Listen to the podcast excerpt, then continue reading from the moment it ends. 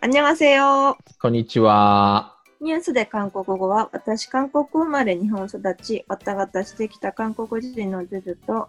日本まで韓国在住経験があり、そろそろわたがたできるようになるのではないかと期待している日本人のヨッシーが、韓国の今がわかるハフポストコリアのニュースを韓国語と日本語で読んで、日本語、韓国語時にちゃんぽんでおしゃべりするポッドキャストです。 그리고 한국에서는 요시와 주주의 시사 일본어라는 이름으로 보내드립니다.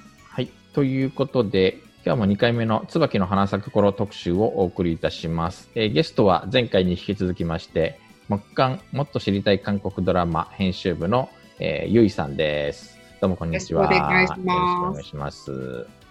もっと知りたい韓国テレビドラマですね。あ、ごめんなさい。失礼しました。というわけで、今日は、椿の花咲く頃、前回に続いて、えー引き続きお話ししたいと思いますけれども、このドラマは結構ですね、ニュースの本数が多くて、こうみんなのが話題にしたがる話だったのかなともちょっと思っているんですけれども、韓国の話題性ランキングってご存知ですか？話題性ランキング。あのドラマの今視聴率って本当のに話題が反映されないっていうかあー。そういう時間帯的に決まっちゃってきてるじゃないですか視聴率が高いはいはいはいはいはいそれとは別の指標でインターネットとかのその検索のされた回数だとかいろんな指標を元にして話題性ランキングっていうのがドラマ、バラエティ、人とかそういうふうにあのランキングが毎週別の会社で発表されてて。去年の話題性ランキングだと2位ですね。へー、そうなんだ。へ第1位になってるみたいです。ー。ちなみに1位は何だった？1位はホテルデルナっていうあー、はい個人のやつです。はいはいはいはいはい。これが割と若い人とかのい人気とかが反映されやすい。キャーキャットは、まあ、年末年始挟んでたんですけど、4回。へー。脱線してしまいました、私。あ、あの、いや、ぞ脱線はいいんです。えー脱線は全然大歓迎なんです。脱そう。線確定です。はい。はい。あの、前回も言うのを忘れましたけれども、椿の花咲く頃のネタバレを壮大にやってしまうと思われます。前回ももうなんか冒頭から完全に最終回の 話題を やってしまったりとかですね。なので、あの、まだ見ていない方、これから見る予定のある方はご注意ください。えーよろしくお願いします。それでは、本日の1本目ですけれども、椿の花咲く頃、主人公、コンヒョジン演じるトンベクはシングルマザーという設定で、まあ、トンベクの母親もシングルマザーだったし、恋人役ヨンシク、カンハヌル演じるヨンシクのあ母親も、えっ、と、父親なしで3人の子供を育てたという設定でした。そういう設定に対して、韓国の未婚の母たちがとても喜んでいたというか、えっ、と、感激していたというニュースです。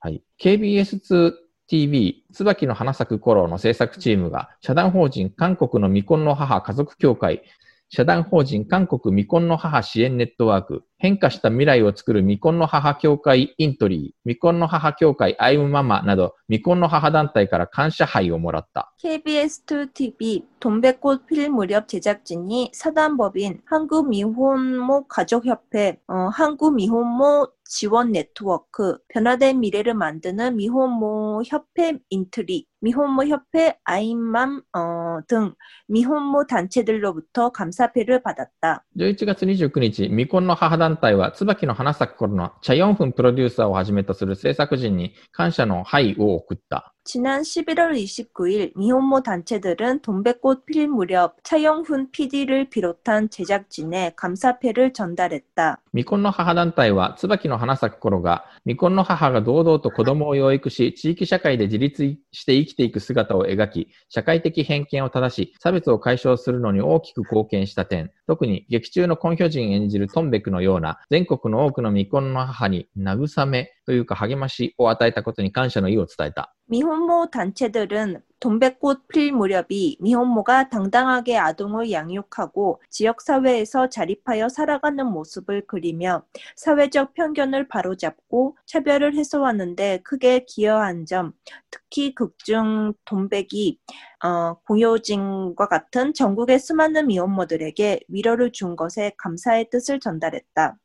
椿の花咲く頃の制作チームは未婚の母を素材にしたドラマなので慎重だったが、こんなに感謝してくれてほっとしたとして、至らない点もあるかもしれないが、ドラマの制作チームもトンベクやピルグ、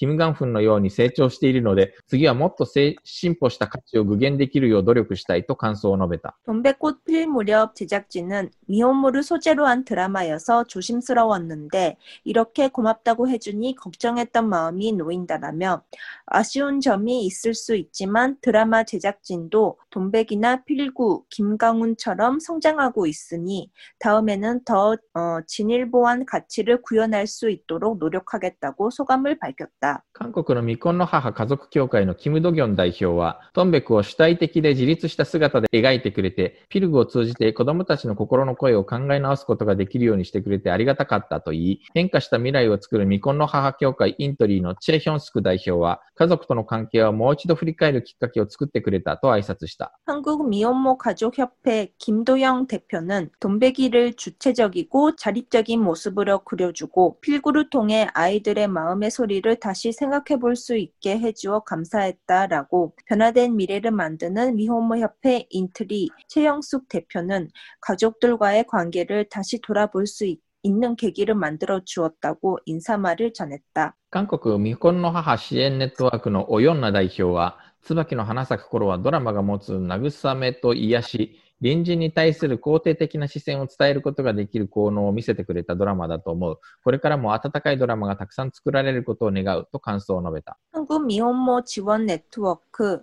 오영란 대표는 돈백꽃 필 무렵은 드라마가 가지는 위로와 치유, 이웃에 대한 긍정, 긍정적인 시선을 전달할 수 있는 순 기능을 잘 보여준 드라마라고 생각한다. 앞으로도 따뜻한 드라마가 많이 만들어질 수 있기를 바란다고 소감을 밝혔다. はい。ということで、今回はトンベクが未婚の母で、えーしかもカメリアという、えー飲食店を一人で切り盛りする女性ということで、カメリアをどういうお店だと評価するのか、中でもいろいろ葛藤があるんだけど、要は、スルチビヨソン、えっ、と、飲み屋の女性というふうに周りが見るから結構、こう、お客さんたちが、あの、笑顔が大事だろうとか、 サービスしろよみたいな要求をしてくるんだけど、トンベクは、いや、うちが売っているのは、あの、食事とお酒だけです、と、こう強く言い返してみたりとか、あと、ピルグが、ここは飲み屋だろみたいな言った客に対して、ピルグが、ここは一般飲食店ですと言い返す場面とか、その飲み屋の女性とか、そういうものに対する偏見というか、社会の視線みたいなところを、日本だとそういう感覚ってそこまでないじゃない。 음. うん、ちょっとそこがやっぱり社会的な背景の違いかなと思ったりもして。私も厳しい親戚のおじさんだとお酒継ぐだけですごい怒られたりしたんで昔、うんうん酒を継ぐ女性っていうのだけでも嫌がる人はうんいますよね。うん日本語のニュースのとこでちょっと話しますけど、あの、私、あの、ロケ地になったポハンのクリョンポンに行ったことがあるって話したじゃない。で、10年前の写真を開いてみたら、なんかカメリアの建物の写真撮ってたりとかしてたんで、あとあの、えっ、と、二人が座ってた石段の写真とかも、10年前の姿を撮ってたので、おーと思いながら見返してみたんだけど、当時結構その日本家屋をどうするかみたいな話をしてて、ポハンの市役所が、あの、観光目的で再開発しようみたいなことをしてて、日本人を、あの、そのための顧問じゃないけど、まあなんか視察団みたいな感じで結構読んだりしてたのね。で、その関係で私一回行ったことがあるんですよ。空港に何人かの日本人たちと一緒に着いて、で、そうするとポハンの市役所の職員が迎えに来てくれて、運転してくれて、まあホテルまで連れてってくれたんだけど、そのポハンの市役所の職員がめちゃくちゃ日本語が達者な人だったんだけど、えー日本語で突然、運転しながら突然、日本の女性はどうして飲み屋の女性と普通に結婚するんですかね？みたいな話をする。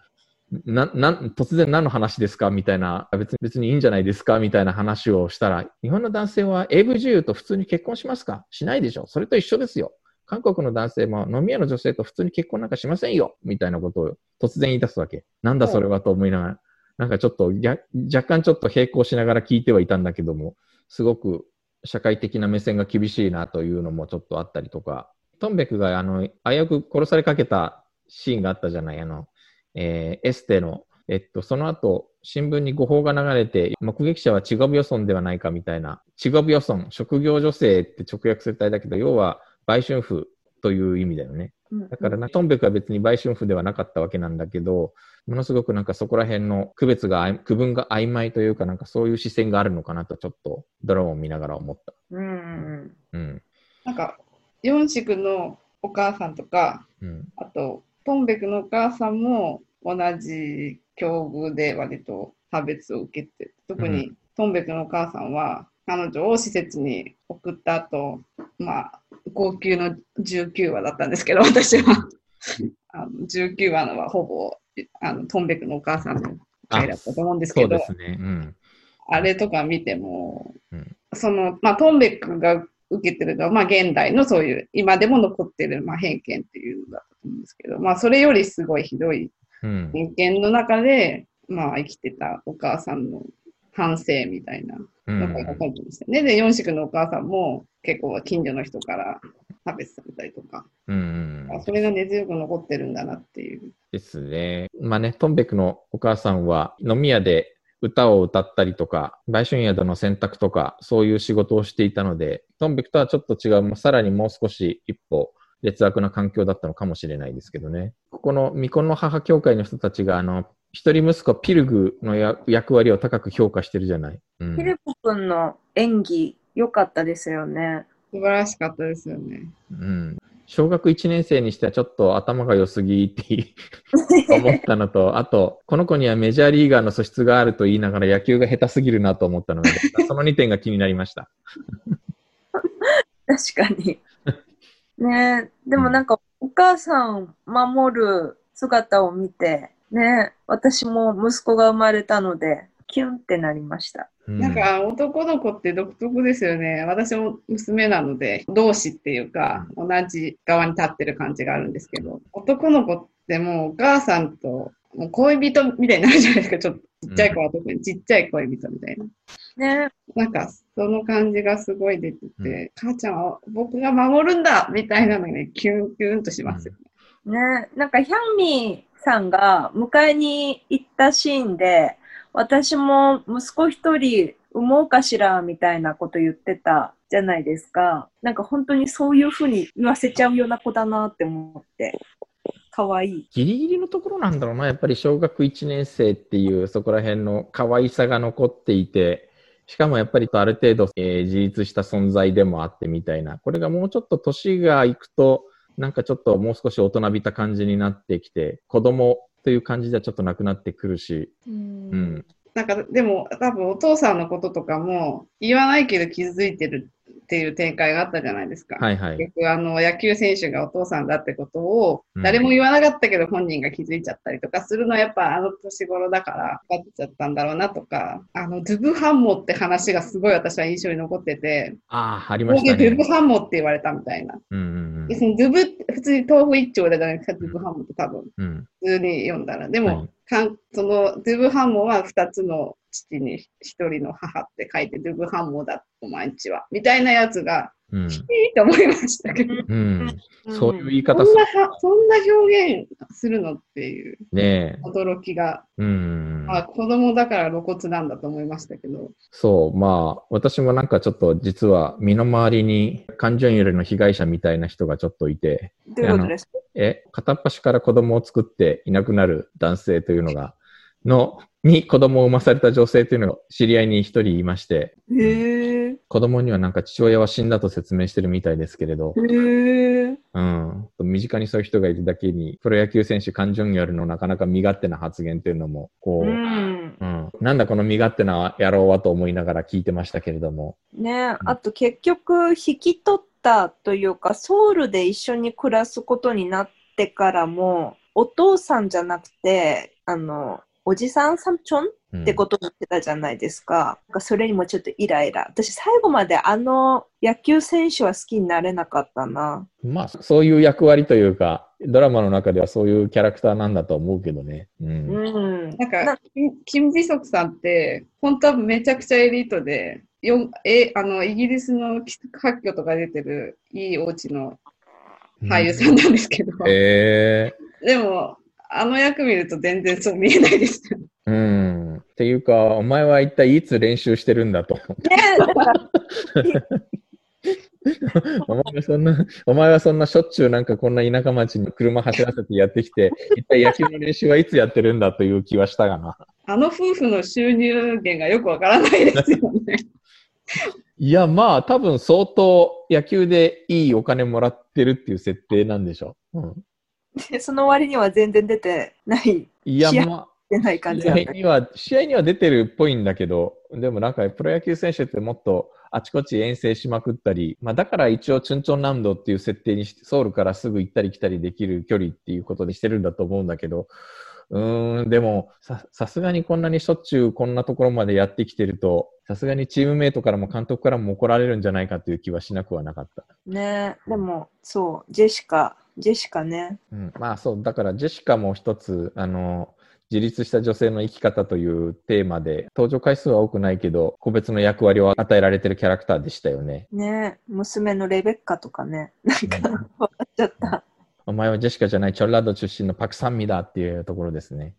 うん。うん、まあなんチェシカやって言ってるのにね。うん。うんなんか、あの家族も結構問題がありましたよね。お父さんにすごい抑圧されてて、うん。兄弟がすごく、多分パンコンさんとかいう、うんいい職業ついてて、うんお母さんはすごい、娘がかわいそうだから、うん。私が何でもやってあげるっていうお母さんに。うん。ジェシカの兄弟は外交官とか裁判官とかもおそらくエリート一家だったんでしょうね。その中でパクサンミだけ、あの、ジェシカだけ、私は何ができるんだろうみたいな感じで、プロ野球選手の妻となったはいいものの、だから、インスタ、インスタのインフルエンサーを一生懸命気取ってみたりとか、四子の母親もそうだったけど、我が子可愛さあまり、いろいろ結婚に口出しし、生き方に口出ししみたいな過干渉になっちゃうんですかね。ねまだ子供が赤ちゃんなのでわかんないけど、そうなるんですかね。なんかでも、なるべく子供には苦労させたくないっていう気持ちは、まあ今でもすすでにあるから、なんか見境なくならないように気をつけなきゃいけないなと、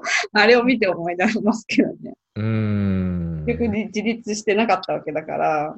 あの子はそのせいで。なんか親、子供が大きくなってくると、親の自立っていうのも問われる場面がきっと出てきますからね。なんか、だから極端だだったですよね。あの、椿の花に出てくる女性たちって、もう完全にその、まあ、親元、強制的に施設に、まあ、い行かなくちゃいけなかったトンベクと、めちゃくちゃ過干渉な親のジェシカと、うん。多分、まあ、程よいのが4宿だったから、ああいうふうにまっとうにいい子に育ったのか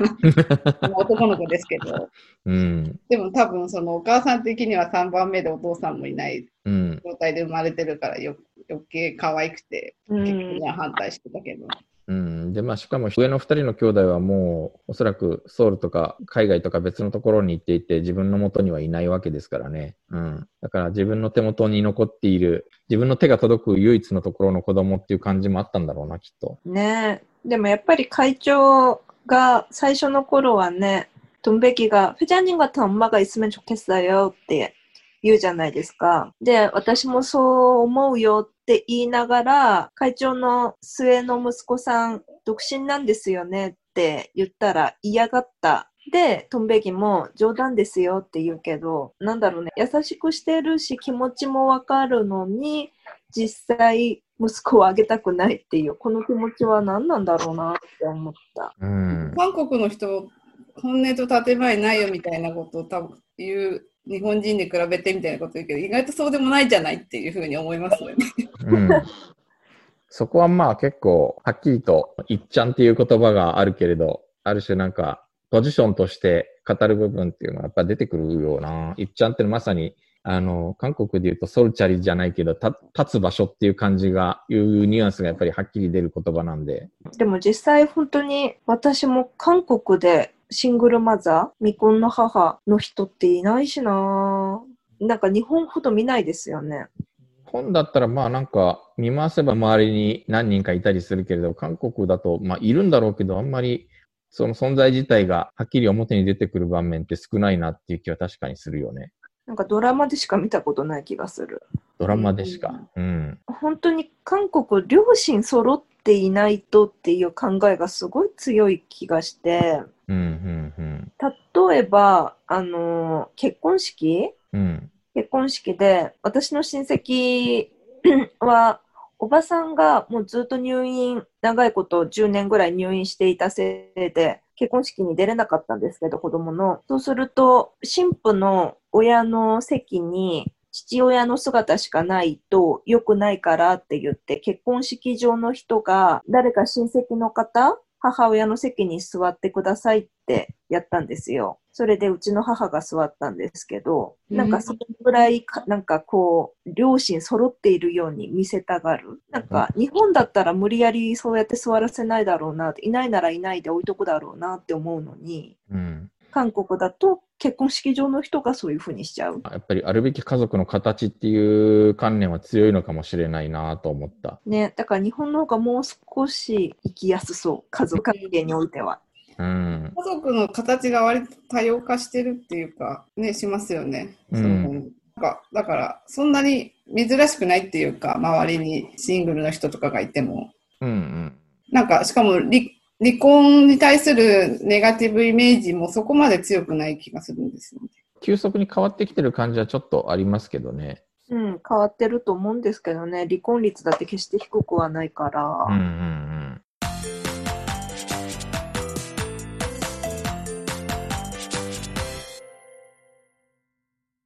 次の記事に行きますか。実はこのドラマのロケ地がポハンのクリョンポという港町でした。で、ここは結構歴史がありまして、さっきもちらっと言いましたけど、日本人家屋街が舞台になっているところなんですね。そこの話をちょっとしたいと思います。ポハンとモッポって近いんでしたっけ？いや、違いますね。だいぶは、だいぶ離れてますね。今、地図が全然。ポハンは、キョンサンブク島かな。東海岸沿モいッ。ポは左下か。モッポは、はい、あの、左下、そうですね。なんか日本人家屋のイメージはそっちだったんで。あ、そうですね。モッポの日本人家屋が有名ですけど、実はポハンのクリョンポも、えーかなり再整備されて観光地として有名になって、僕が行った頃とは全然違う。カメリアとかもなんか屋根の塗装だけでかろうじて判明できるっていう感じでしたけど、あの通りがケジャンコルモクが有名だなんですか？そう、なんかそこが観光地として有名にはなっているんだけれど、あそこもともとボボロボロの日本家屋が立ち並んでいたところだったので、なんか随分印象が変わったなっていう感じです。これ実はあの、パクチャニルさんっていう、えっ、と、エピソード53、去年なんですけれども、あの、大阪の立ち飲み屋が大好きで、はいはい本まはい。で書いちゃった人って覚えてます？うん。あの人覚えてます。あの人が実はちょっとイワシのコラムを書いていて、そのコラムをちょっと読んでみたいと思います。ですね、そこに実はちょっとクリョンポの話が出てくるのですよね。えっ、と、数日前、ノリアン人水産市場に行ったら貴重な魚が何箱か出てきたではないか。イワシだった。50歳ぐらいの私たちの世代で軍隊に行った人なら、歯ぎしりするまさにあの魚。軍隊に薬味が十分に普及していないので、ただでさえ生臭い魚がさらに生臭かった。 며칠 전에 노량진 수산시장에 갔더니 귀한 생선이 몇 상자 나와 있는 게 아닌가. 정어리였다. 나이 10 무렵에 우리 또래들 중에 군대 다녀온 이들이라면 이를 갈 바로 그 생선. 군대에 양념이 제대로 보급되지 않으니 안 그래도 비린 생선이 더 비렸다. イワシは長い間、朝鮮半島で多く食べられていた。特に東海岸側でたくさん取れた。ポハン市クリョンポに行くと、かつて日本人が住んでいた地域が観光地として造成され、観光客を集めている。 정어리는 오랫동안 한반도에서 흔했다. 특히 동해안 쪽에서 많이 잡혔다. 포항시 구룡포에 가면 과거 일본인이 거주하던 지역이 관광지로 조성되어 관광객을 모은다. 胸の痛む歴史だ。日本統治時代、日本人はイワシが多く取れるこの地へやってきて一大勢力を成した。最新式のモーターがついた船団を構築して、東海岸のイワシを総ざらいした。イワシは油の多い魚で、それを絞って戦争物資として使ったからだ。 インドシナ半島と太平洋で政界権をアメリカに渡し、常に石油が不足していた日本は、石油代用品を得るのに必死になった。これは火薬の原料でもなった。イワシの多いクリョンポに日本の船が集まってきたのだ。 가슴 아픈 역사다. 일제 감정기. 일본인들은 정어리가 많은 이곳에 물려와 세력을 잃었다. 최신식 발동기가 달린 선단을 구축해서 동해안에 정어리를 싹쓸이했다. 정어리는 기름기가 많은 생선이고 그것을 짜내어 전쟁 물자로 썼기 때문이다. 인도 차이나 반도와 태평양에서 제해권을 미국에 넘겨주고 늘 석유가 부족했던 일본은 석유 대용품을 구하느라 혈안이 되었다. 이는 화약의 원료이기도 하였다. 그러니 정어리가 많은 구룡포에 일본 배가 몰려왔던 것이다. いつからかクリョンポでもイワシが取れなくなった。いや、朝鮮半島の海全体で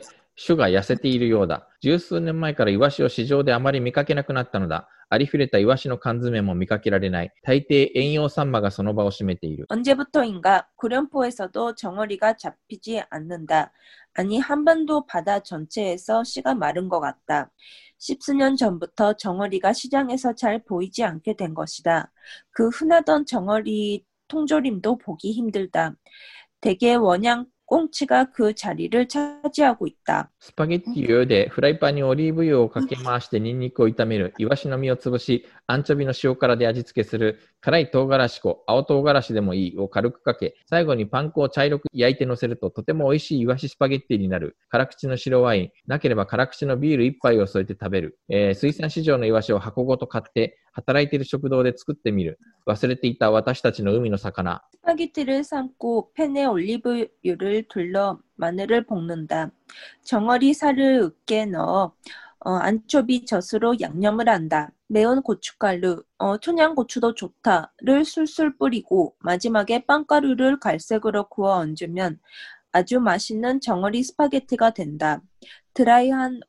화이트 와인 없으면 쌉쌀한 맛에 맥주 한 잔을 곁들여 먹는다. 여름밤에 야식으로 먹는다면 더 좋을 것 같다. 수산시장의 그 정어리를 상자째 사서 일하는 식당에서 만들어 본다. 잊고 있던 우리 바다의 생선. はい。ということでですね、まあ、あの、日本人街がなぜあるかというと、 まあ、日本人が住んでいたからで、それは結構植民地時代に、あの、割と支配層として住んでいた感じがあって、特にクリョンポも、あの、船を所有して、えー、漁師を雇って乗せるみたいな、そういう感じで日本人がいっぱい住んでたみたいなんですよね。で、そういった人たちが、あの、まあ、戦後、解放されて、朝鮮半島からもうきほぼ気の幹のままで日本に引き上げていって、家だけが残って、そこに韓国人が住み始めるわけなんだけど、あの、基本的にやっぱ日本人の家屋って木造家屋なんで、あの、韓国の気候にあんまり合ってないのよ。日本の木造家屋って夏の湿気を逃がすために結構風通しよく作るじゃないですか。で、韓国やっぱり冬が寒いので、温ドルで温めた熱を逃がさないような家の作りになってるわけじゃない。あの、日本の家屋は、だとめちゃくちゃ寒いわけなんですよ。で、しかも70年、60年経っているので、そもそも古くてボロい。で、あの、割と、あの、高齢者の一人暮らしとか、あと、低所得者層が住んでたっていう経緯があって、あんまり韓国でも、それ自体になんか価値を見出す人がいなかった。で、韓国であの、日本人家屋って直産家屋っていうじゃないですか。直産家屋って言うんですよ。あの、敵が生んだ家屋ね、つまり。えー直産家屋といって、まあ、そもそも日本人が残していったものというだけで、やっぱりあの白い目で見る傾向があったので、でこのポハンのクリョンポの、あのーそういった日本人家屋の集落も、やっぱり残すことに自体に対する否定的な意見とかもかなり多かったわけで、その中で、えー僕らが行って、見に行って、ああ、なんかこういうものが残ってるんですか、みたいな貴重な資料かなと思いながら見てったんだけど、椿の花咲く頃のメインのポスターで使われているあの、トンベクとヨンシクが階段に座って、その階段の石段ってね、要は神社だったとこなんですよ。 해. ああ、 해. なんか上に韓国風の門があるけど、確かにあれを鳥居にしたら神社ですね。うん。あの、僕が行った頃はまだ上の方に狛犬とか残ってた。へえ。で、石段の横には、ドラマではなんか、オン、あの、オンさんケジャンコリっていう、なんかその看板みたいになっていたけど、当時行った時は、主に韓国人の名前だったけど、神社への寄進者の名前が刻まれてずっと、あの、石段のところに乗っている、そんな感じでしたね。それがやっぱり2010年代ぐらいから、2000年代入ってからかな、急速にやっぱり観光地として、なんかそういう否定的に見る人が少なくなってきたからなのか、あの、インチョンの日本人家屋街って行ったことあります？あ、インチョンにもあるんだ。あのね、インチョンってチャイナタウンが有名なんだけど、ちょっとその先に進んでいくと、木造の日本人家屋がずらっと並んでるところがあるんだけど、ただ、あのインチョンの日本人家屋はなんかなんちゃって日本家屋なので、日本人から見るとなんかいろいろ突っ込みどころ満載な建物がいっぱい並んで、後から整備した建物なんで、うん。 음. コジェドの日本人家屋には見たことがあります。ほう。コジェド。へ多くはないんですけど、え。うん。コジェドに友達がいて、うん一度行った時に、ここは日本人家屋が残ってるよって教えうん。なんかそう、ソウルの、どこだったかなサンアムドンあたりだったかななんかそのあたりにも日本人家屋が残ってたんだけど、当時バリバリと再開発で潰してる真っ最中で、そういう場面は目撃したことありますけど、ソウルにもまだ部分的には残ってるところがあるみたいですよね。最近本出とかにも、それこそあの、イテウォンクラスのあの、チャンガのライバル、チャンガのイテウォンのお店が木造のなんだか日本の居酒屋風な建物だったじゃないですか。はいはい。うんあれ、あれは台湾のあれですよ。なんか。あ日本じゃないんだね。あれは、あれは本殿にある、実際はあるんですけど、台湾の、あの、なんだっけ、空、なんかあるじゃないですか。あの、ジブリっぽいところ。はい。あ、クーロン。はいはいはい。空論かな。あれが、でもあれ、空論自体が日本ですよね、あの、まあ、影響が。だから、まあ、つながってるんで、それをイメージしてした実際の居酒屋だって聞きました。うん、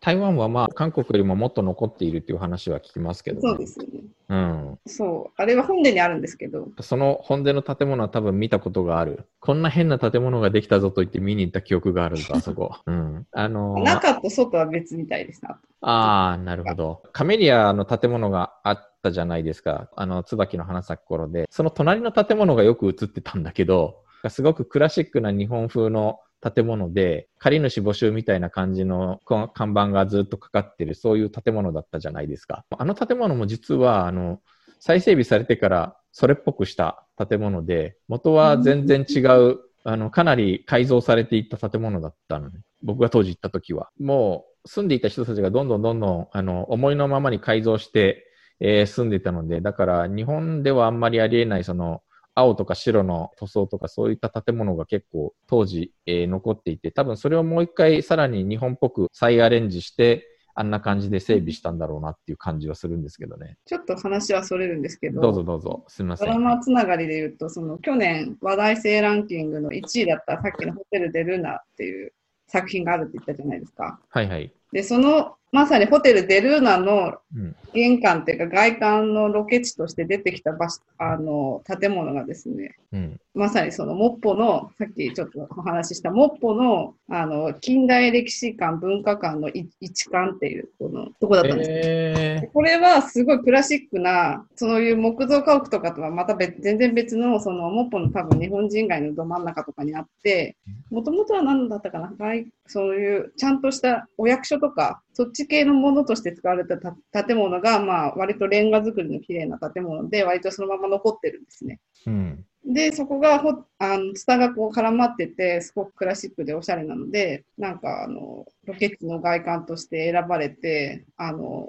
ドラマの放送後すごい人気が出て、地方なんですけど、もっぽなんですけど、観光客がたくさん来たっていう。はあ、そうなんですね。ポハンのそのクリョンポの近代歴史通りみたいなそういう名前がついてるんだけど、そこもやっぱり椿の花咲く頃でだいぶ注目が高まって、あの結構観光客が増えたみたいですね。まあその直後に新型コロナが起きてなかなかそれどころではなくなったんだけど。やっぱ、ま、街がスポットライトが、イテウォンもそうですけど、当たるとやっぱ人がすごい増えますよね。うんうんうんう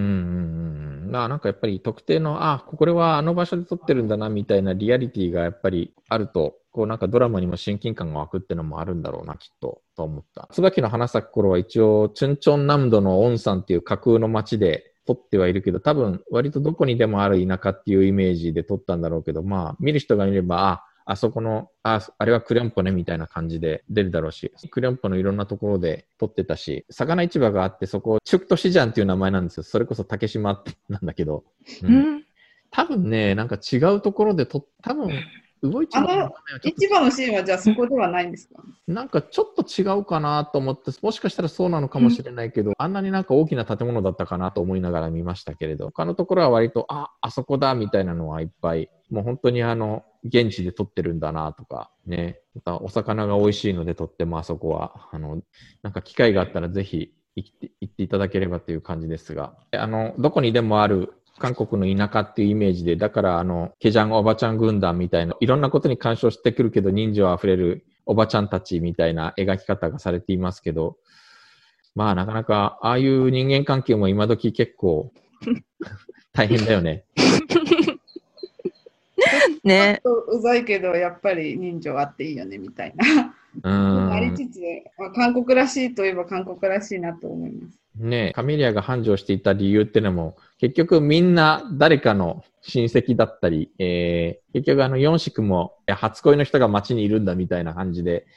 どこの店行っても結局誰かの姉だったりみたいな、そういう関係が息苦しいから、全然そういうしがらみがないトンベクの店に行くみたいな、そういうのが最初の方で出てきましたからね。うん。うん。私、昔、仕事で、あの、田舎の方に暮らしたことあるんですけど、うん。そうすると、あの、駅前に飲みに行くと、道行く人みんな知り合いなんですよね。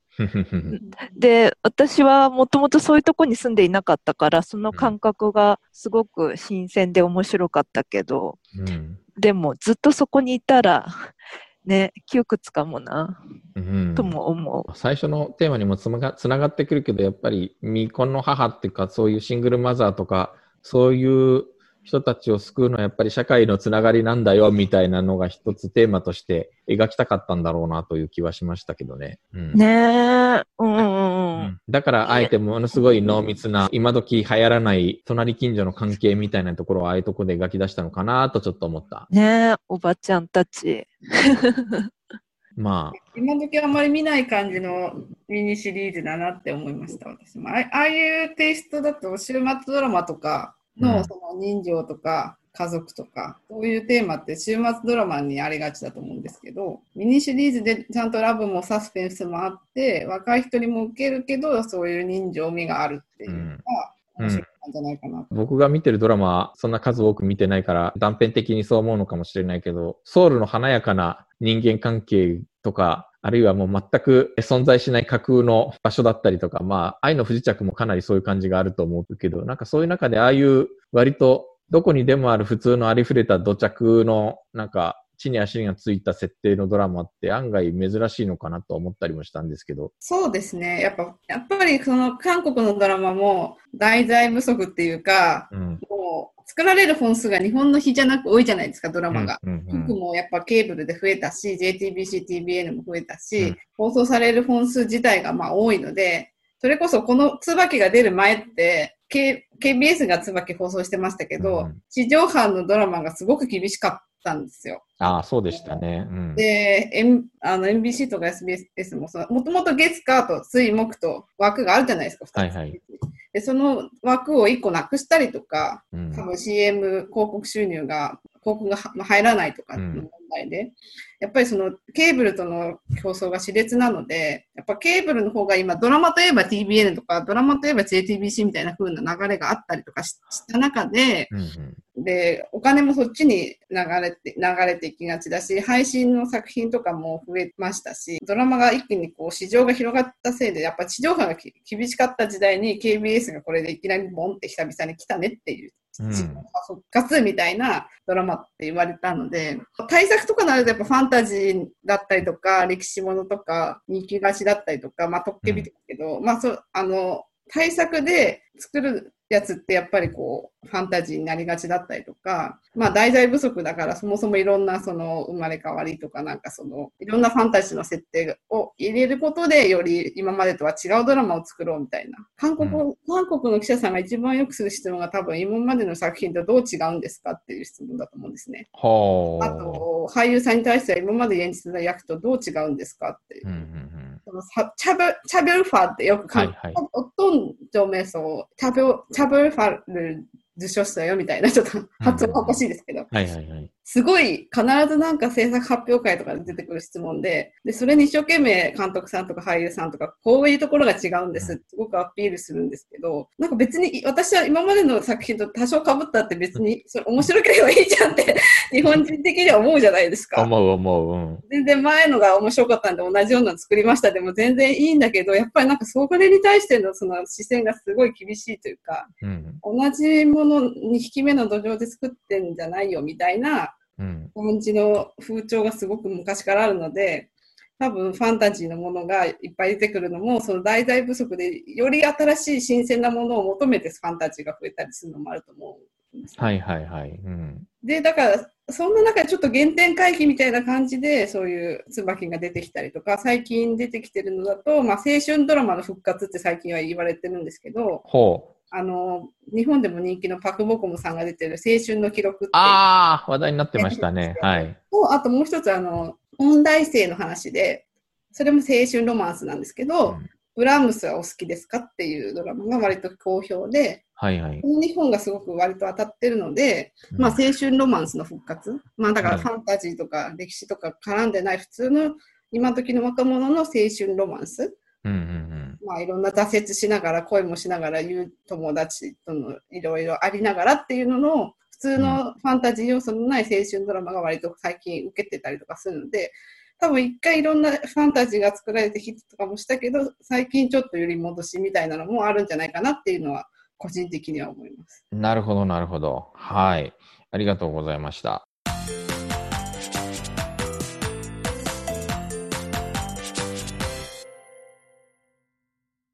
というわけで、ではちょっとすいません。ジュジュさんが、あの、お迎えで、えー保育園に行ってしまったので、ちょっと私が一人で締めたいと思います。その前に、ゆいさんから、はい、告知をお願いします。えっ、と、もっと知りたい韓国テレビドラマという雑誌を作ってるんですけれども、えっ、と、10月20日に、えっ、と、最新号が発売になりました。で、特集、ドラマの特集が、えー今話題のイテウォンクラスと愛の不時着の2本立てです。えーイテウォンクラスは、あの、監督、あと、脚本家兼原作者、それから、えっ、と、パク・ストージュン、キム・ダミ、コンナラ・ユジェモン、アン・ボヒョンさんのご主要キャスト5人のインタビューと、それから、ロキチマップとか、あと OST の解説なども載せてまして、でインタビューも他の媒体では読めないものになってますので、ぜひお買い求めください。で、う愛の不時着の方は、北朝鮮 F4 と呼ばれたあの、うん二ジョン色中隊員の部下、中隊の部下の4人のインタビューとかも載ってますので、ぜひあの読んでいただければと思います。よろしくお願いします。はい、もうイテウォンクラスに涙した人たちは、これは必読ですね。ほぼ主要キャストを全部網羅しているインタビューですね。そうですね。やっぱなんか愛の不時着、男性出演陣に脚光が浴びてますけれど、私個人的に一番ぜひお願いしたいのは、あの、ソジヘさんのインタビューなんですが、あんま出てこないよね。そうですね。ソジヘさん、次の作品に入るのとかも早くって、ソン・スーホンとさんと一緒にあの、ラブコメをすぐ撮って、で、それ、それ、お面白いんですけど、1話にキム・ジョンヒョンが特別出演して、うんうんうん。彼女を二股かけて古いや、古い恋人役で出てくるんですよ。あのまさにクスンジュンと、ク。スンジュンとソダンの関係が再現されたというあのドラマですね。うんちょっとあの、まあ、クスンジュン以上にひどい感じだった。いや そうだったんだ。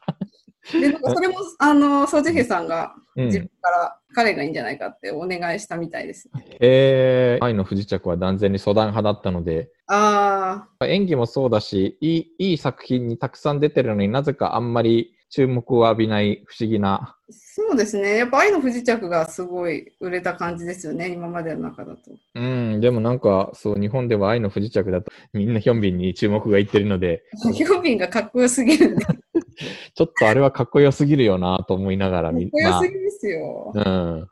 という、わかまあ、そんなわけで、えっと、まあ、すみません、ちょっと話がすれましたけども、二大ネトフリドラマ、あのね、ちょっとぜひお買い上げください。というわけで、えー今日読んだ記事の大役などは全部とネットに出しています。iPhone のポッドキャストアプリでお聞きの方は、あの、ちょっとずらすとエピソードメモが出てきますので、そちらにリンクしてあります。というわけで、えっと、ジュジュさんは帰ってきた。はい。では、ゆいさん、今日は本当にありがとうございましあーあたりが。とうございましまたた。ぜひおいでください。はーい、すいません。楽しかった。ありがとこちらこそありがとうございます。まうんた、また誘ってください。はい、ぜひぜひ。